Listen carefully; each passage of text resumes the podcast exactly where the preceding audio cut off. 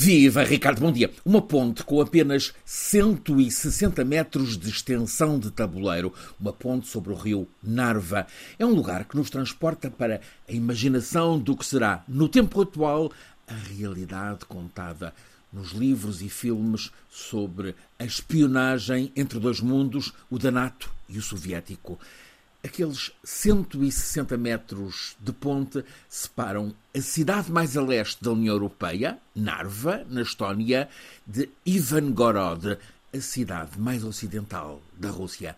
Frente a frente, duas fortalezas medievais, uma tem a bandeira russa lá no topo, na outra as bandeiras da Estónia e da União Europeia. Narva, com 60 mil habitantes, é cinco vezes maior do que a vizinha russa, mas a maioria dos habitantes de Narva, apesar de apoiarem, embora discretamente, a Ucrânia na guerra com a Rússia, essa maioria é russófona. Aliás, há 33 anos, a cidade Narva estava ainda sob soberania soviética. A Estónia recuperou a independência em 91, foi precursora, juntamente com os vizinhos bálticos, Letónia e Lituânia, quando Gorbachev tomou a decisão de estilhaçar o Império Soviético.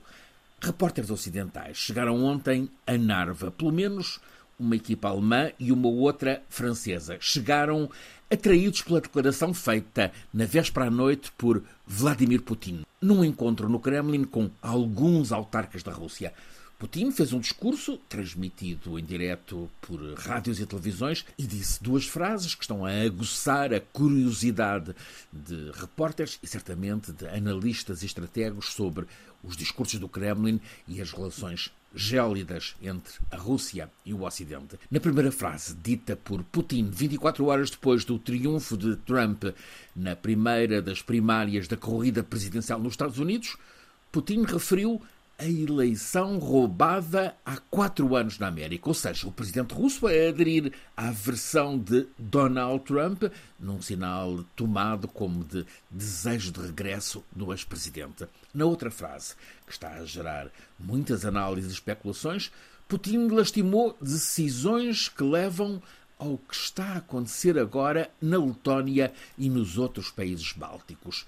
O presidente russo estava, obviamente, a pensar nos 1.200 cidadãos russófonos da Letónia que não cumpriram a exigência do governo de Riga de validação do certificado de residência na Letónia. Essas 1.200 pessoas nasceram ali quando a Letónia ainda era União Soviética. É sabido que proteger a população de língua russa no Donbass foi o pretexto utilizado há dois anos por Putin para lançar a invasão do leste da Ucrânia. E assim crescem especulações sobre o receio de Putin retomar a versão armada da história imperial russa. Ficou assim relançada a especulação sobre o eventual desejo de Putin de retomar a versão armada da história imperial russa. Aliás, essa referência de Putin levou logo um alto comando da NATO a lembrar que decorriam 693 dias de uma guerra na Ucrânia que o Kremlin esperava ter resolvido em três dias.